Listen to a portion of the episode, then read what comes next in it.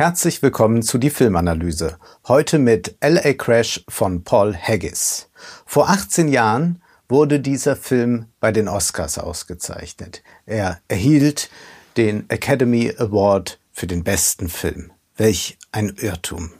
Nachdem dieses besonders, sagen wir ruhig, hassenswerte Werk nun volljährig geworden ist, sollten wir uns erneut mit ihm beschäftigen. Dieser Film wird auch gern im Schulunterricht eingesetzt und oft heißt es, dieser Film sei zeitlos. Und wenn man sich erst einmal diesem Film widerstellt, dann könnte man sagen, ja, man könnte diesen Film genauso heute wieder drehen. Noch immer gibt es Rassismus, noch immer gibt es das, was man die Spaltung der Gesellschaft nennt, in den USA, aber auch hierzulande. Und man könnte denken, toll, dass der Film das schon damals alles aufgegriffen hat. Und man könnte ein Remake drehen oder man könnte ihn sich einfach normal ansehen und feststellen, eigentlich hat sich nichts geändert. Was heißt das aber? Heißt das einfach, die Gesellschaft hat keinen Fortschritt gemacht? Oder vielleicht hat ja auch unser Denken über die Gesellschaft keinen Fortschritt gemacht, wenn wir glauben, dass ein solcher Film immer noch aktuell sei.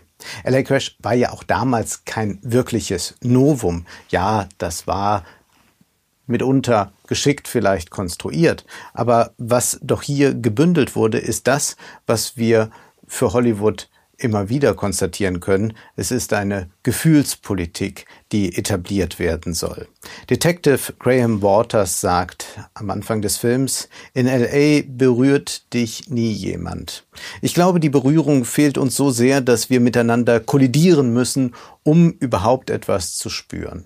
Und damit sagt er dann das aus, was der ganze Film uns dann in 110 Minuten demonstriert. Es ist ein Episodenfilm über das, was als Spaltung der Gesellschaft beschrieben wird. Ausgetragen werden vorwiegend identitäre Konflikte, Weiße gegen Schwarze, Amerikaner gegen muslimische Eingewanderte, Asiaten gegen Mexikaner, Männer gegen Frauen.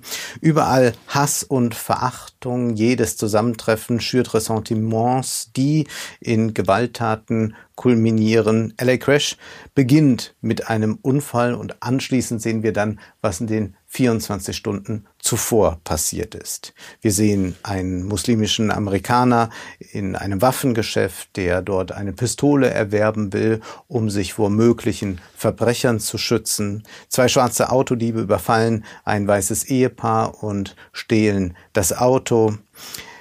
Der Mann, dem das Auto gestohlen wird, ist Bezirksanwalt, gespielt von Brandon Fraser, seine Frau Sandra Bullock.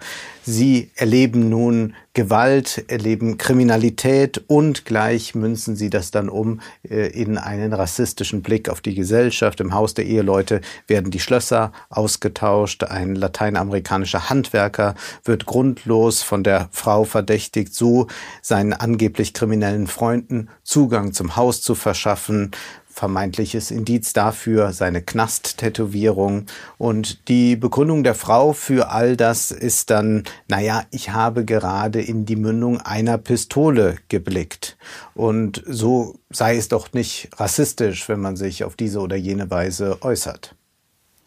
Der Ehemann hat derweil ein anderes Problem, weil er sich im Wahlkampf befindet, macht es sich gerade, meint er, ungut, dass ausgerechnet zwei Schwarze ihm das Auto gestohlen haben. Müssen es ausgerechnet zwei Schwarze sein? Und so geht er über zu einer Politik der Gefühle, indem er meint, vielleicht könnte er jetzt mal ein Foto mit einem Schwarzen lancieren in der Presse, damit er weiterhin auch als äh, Freund der schwarzen Community wahrgenommen wird. Jede Figur erhält innerhalb dieser Erzählung eine am Reißbrett entworfene Backstory. Der Mann vom Schlüsseldienst hat eine kleine Tochter. Sie sind extra weggezogen aus einer besonders äh, kriminellen Gegend, weil sie Angst haben. Dann sehen wir eine Polizeikontrolle, die unter der Rubrik Racial Profiling läuft und dieser Polizist, gespielt von Matt Dillon, der ist sich sicher, irgendetwas werden die schon haben und zugleich zögert er auch nicht, dann die Frau, die damit kontrolliert wird, sexuell zu belästigen. Aber auch er, dieser Polizist, der Rassist und äh, Sexist, erhält eine Backstory. Er hat einen armen, kranken Vater zu Hause sitzen. Der Vater hat wohl Prostatakrebs, aber die Krankenkasse weigert sich, die Operation zu bezahlen. Der Polizist wird sich mehrfach rassistisch äußern, auch in der Auseinandersetzung mit der Krankenkasse. Was hier suggeriert wird von dem Film ist Komplexität. Man tut ein Gesellschaftspanorama auf. Ganz, ganz viele Figuren, einzelne Geschichten werden miteinander verwoben. Und immer gibt es dann diese Unfälle und schlussendlich hat man diesen Unfall, mit dem der Film beginnt.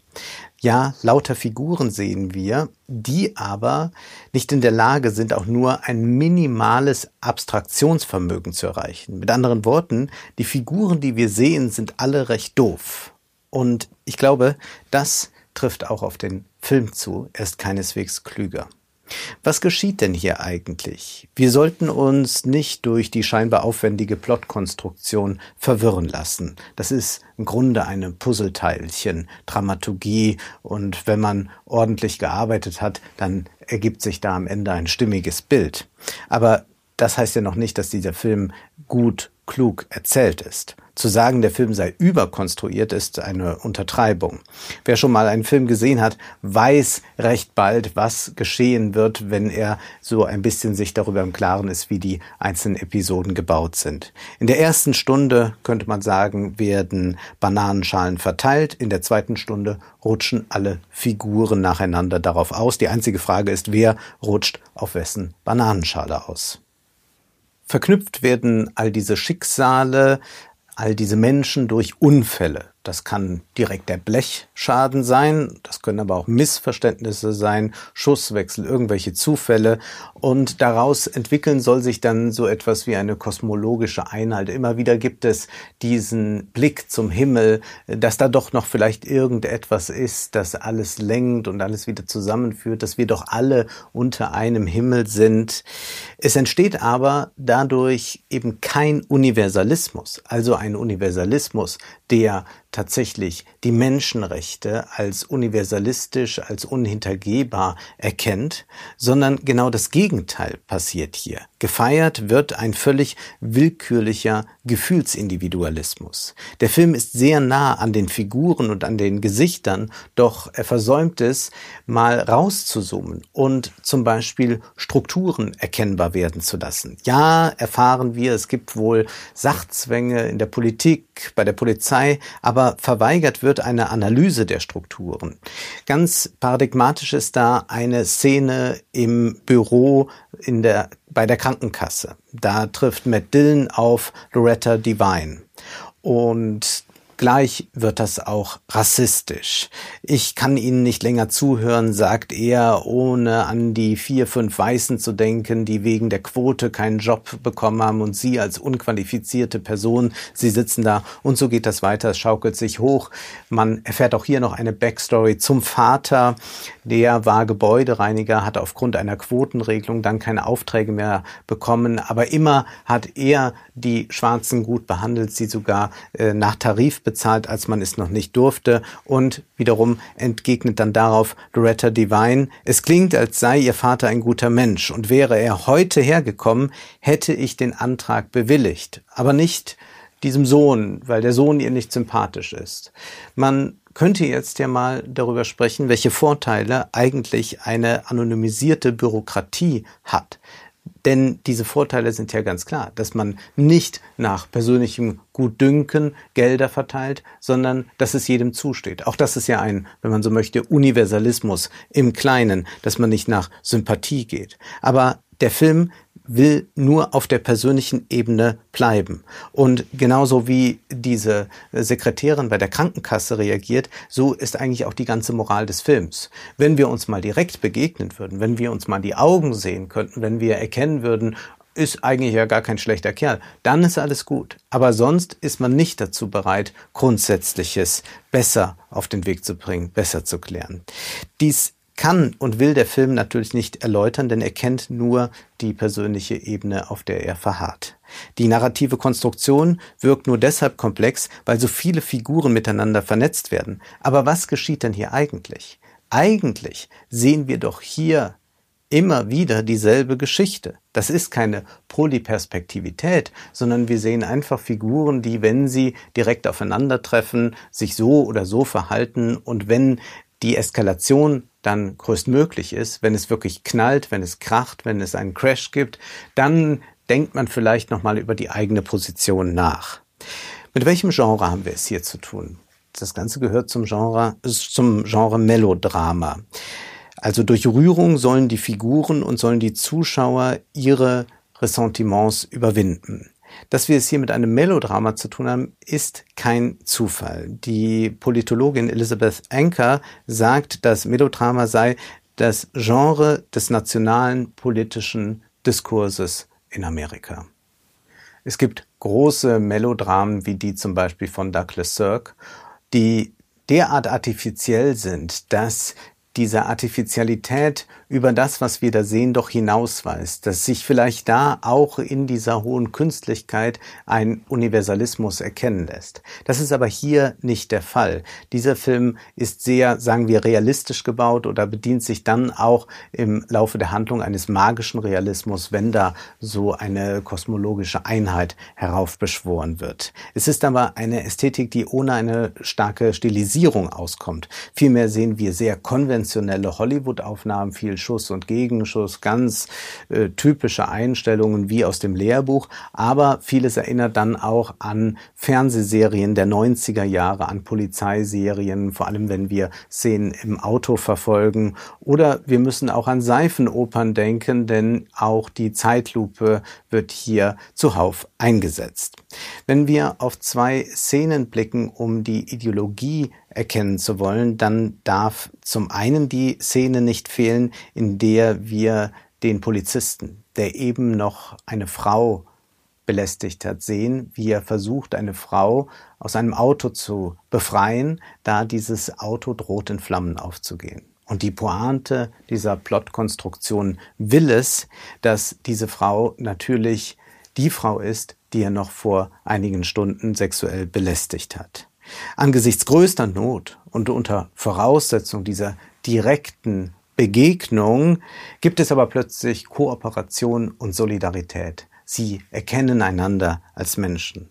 Zum anderen müssen wir über die zweite Szene reden. Da ist dieser muslimische Ladenbesitzer, der sich an dem lateinamerikanischen Handwerker, er glaubt, er habe ihn falsch behandelt, schlecht behandelt, rächen will. Und er schnappt sich die Pistole, geht vors Haus, die Tochter des Handwerkers rennt hinaus. Es gibt eine Zeitlupe, stumme Schreie und er schießt auf das Kind. Es passiert nichts, aber er sagt, ich habe auf ein Kind geschossen und reumütig kehrt er nach Hause, sitzt da, ich habe auf ein Kind geschossen und er lernt, er ist zu weit gegangen. Das sollte man nicht tun. Wo ist das Problem bei dem, was wir da sehen? Das ist doch eigentlich rührend, kann man sagen. Das ist vielleicht ein bisschen, bisschen drüber, aber es ist doch eigentlich ganz rührend. Nun, das Problem ist natürlich, wir können jetzt nicht alle mal hingehen und mal auf ein Kind schießen, um zu erkennen, dass das eigentlich nicht gut ist, auf Kinder zu schießen. Und was wir hier vorfinden, ist eine Herdplattenpädagogik. Wir kennen es, als Kinder haben wir wahrscheinlich alle einmal auf eine Herdplatte gefasst, die heiß war, um dann zu lernen, nie wieder mache ich das. Das ist als Kind natürlich nachvollziehbar und sicherlich ist die Erfahrung das Erste, was äh, ein Kind für seine äh, Bildung, für sein Fortkommen tun kann. Und das Denken setzt später ein oder wird dann durch die Erfahrung erst aktiviert. Wir aber als Erwachsene, wir können nicht in dieser Herdplattenpädagogik agieren. Wir können nicht mal alles machen. Wir können nicht sagen, na, wir belästigen erstmal Leute, aber wenn es dann drauf ankommt, dann würden wir sie natürlich auch retten. Äh, wenn da so jemand ganz hilflos in einem Auto liegt, dann wollen wir nicht herzlos sein. Und dann äh, wollen wir natürlich uns als Menschen zeigen. Dies ist aber eine Ideologie, die dahinter steckt. Nämlich, dass man nicht über die gesellschaftlichen Zusammenhänge nachdenkt, sondern dass man immer nur glaubt, in der direkten Begegnung und vor allem in der direkten Erfahrung kann man etwas lernen. Das ist ein großer Irrtum, der uns dazu führt, dass man dann leicht sagt, ja, dieser Film ist so zeitlos, er spricht uns alle irgendwie als Menschen an. Ja, als Menschen, die nicht denken wollen, spricht uns dieser Film an. Wenn man das Erfahren vor das Denken setzt und das im Erwachsenenalter tut, dann hat man ein Problem. Nun kann man sich die Frage stellen, ersetzt das Kino hier vielleicht die Herdplatte? Also machen die Figuren das für uns, fassen auf die Herdplatte, greifen zur Waffe, belästigen und so weiter, damit wir als Zuschauer sehen, aha, das tut man nicht. Ich bin da sehr skeptisch, ob das tatsächlich diese erzieherische Wirkung hat, die da vielleicht erzielt werden soll. Denn blicken wir zum Beispiel auf den Flüchtlingsdiskurs. Momentan haben wir wieder eine Willkommenskultur, aber nur zum Teil für Ukrainer, für Frauen und Kinder. Die Männer, die werden ja einfach verdrängt. Da wird ja gar nicht die Frage gestellt, ob die nicht auch fliehen sollten und würden wir die dann genauso gern aufnehmen. Aber auch hier scheint sich schon der Diskurs ein bisschen zu verschieben, wenn man schon sieht, dass äh, die ein oder anderen Roma-feindlichen Artikel in Zeitungen erscheinen. Dann gibt es also schon auch bei den Ukrainern solche und solche Flüchtlinge. Und nicht zu sprechen jetzt von den Syrern, die wir abwehren noch immer, von jenen, die im Mittelmeer trinken. Das ist, wenn man nur auf dieser indirekten Gefühl, auf dieser direkten Gefühlsebene bleibt, wenn man direkt betroffen ist, wenn man sich da reinversetzen kann, die Kinder, die Mütter und so. Aber sobald es ein bisschen weg ist, dann hat das mit uns nichts mehr zu tun. Dann kommen wir nicht auf ein Abstraktions Niveau, das uns eigentlich sagt, ja wenn, dann müssen wir die Flüchtlinge alle aufnehmen. Das ist unsere gesellschaftliche, unsere politische Verantwortung. Und so wundert es dann auch nicht, dass es 2015 mal kurz eine Willkommen Willkommenskultur gab, aber man das ganz schnell auch wieder ad acta legt, wenn man dann irgendwelche anderen Sentiments hat. Oder wir können es auch, wo ich das gerade hier aufzeichne, geht ja ein Video viral sehen im Internet wenn jemand wie Boris Johnson, ein Populist, jemand, der mit fremdenfeindlicher Politik Erfolg hat, wenn der jetzt plötzlich mal zu Zelensky reist und es dann ein dreiminütiges Video gibt, dann sind selbst die Linksliberalen zu Tränen fast gerührt, wie großartig das ist, dass Boris Johnson sich da als Mensch zeigt. Ja, aber was heißt denn das jetzt? Tutte pardonné? Müssen wir jetzt über das, für was Johnson eigentlich steht, nicht mehr sprechen. Das ist genau diese Blickverengung, die vorgenommen wird, die wir hier in LA Crash erleben können. Nicht zufällig spielt die Religion eine Rolle. Sacht fällt der Schnee, immer wieder wird nach oben geblickt. Der Detective, den sehen wir beim Gebet für seinen verstorbenen Bruder. Der muslimische Ladenbesitzer dankt seinem Schutzengel. Alle versichern sich einander, sich zu lieben. Heike, Paul hat ein interessantes Buch geschrieben mit dem Titel Amerikanischer Staatsbürgersentimentalismus zur Lage der politischen Kultur der USA. Und da beschreibt sie, wie das Sentimentale Teil der amerikanischen Politik ist. Und wir können auch einiges auf zum Beispiel die deutsche Politik übertragen. Aber für Jefferson, für Washington war das sehr wichtig, dass man einen sentimentalen Mythos schafft. Und das heißt da, das Gefühl der Zusammengehörigkeit soll demnach auf der Grundlage geteilter Leiterfahrungen entstehen. Das heißt, das Volk konstituiert sich, zugespitzt formuliert, über das artikulierte Mitleid der Staatsbürger füreinander und untereinander miteinander, was zum Teil erklären mag, warum dem Leid der damals wie heute als Nichtstaatsbürger definierten und ausgegrenzten anderen oftmals keine Aufmerksamkeit zuteil wird. Zu Beginn der US-amerikanischen Nationalgeschichte war das Prekäre und Vorläufige eines jeden nationalen Konsenses auch oder gerade für diejenigen offensichtlich, die seine Symbolik erschufen, um das Gebilde zu erhalten und zu stabilisieren im Kontext chaotischer Anfänge. Und dieses Chaos, das sehen wir jetzt hier im Film repräsentiert durch die Unfälle und zahlreicher ungelöster Widersprüche im fundierten Diskurs der neuen Nation.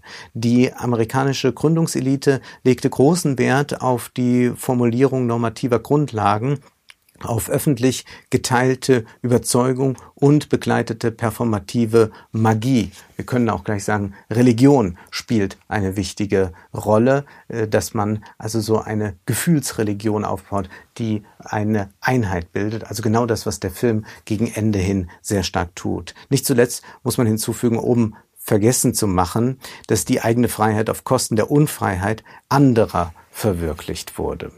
Dieser Gefühls, äh, dieser, diese Gefühlspolitik, dieser Staatsbürgersentimentalismus ist das, was hier neu belebt werden soll mit LA Crash. Es sollen sich alle mal wieder mitleidig fühlen, füreinander irgendwie da sein und dann wird schon die Spaltung in der Gesellschaft überwunden, so glaubt man.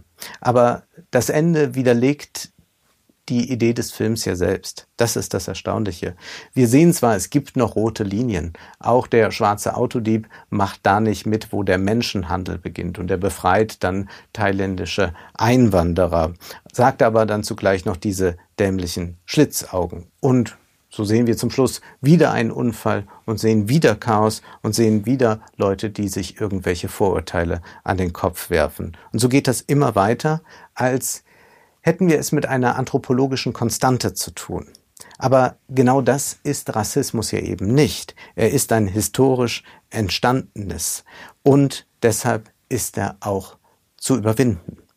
LA Crash ist eine Feier des mangelnden Abstraktionsvermögens. Das macht den Film insofern zeitlos, als der Film den vorherrschenden Blick auf die Gesellschaft nur dupliziert. Es ist eine Absage an die Vorstellungskraft und damit auch eine Absage an das Kino, denn das Kino soll uns ja einladen zu imaginieren, uns vorzustellen, wie es wirklich ist, der andere zu sein, ohne es zu fühlen. Stattdessen sollen wir hier berührt werden im Sinne von, wir sollen angetatscht werden. Und so wird viel, viel gefühlt, aber nur geschaut und nichts gesehen. Das war die Filmanalyse mit Wolfgang M. Schmidt. Ihr könnt den Podcast finanziell unterstützen, entweder unter www.paypal.me-filmanalyse oder unter der in der Beschreibung angegebenen Bankverbindung. Vielen Dank.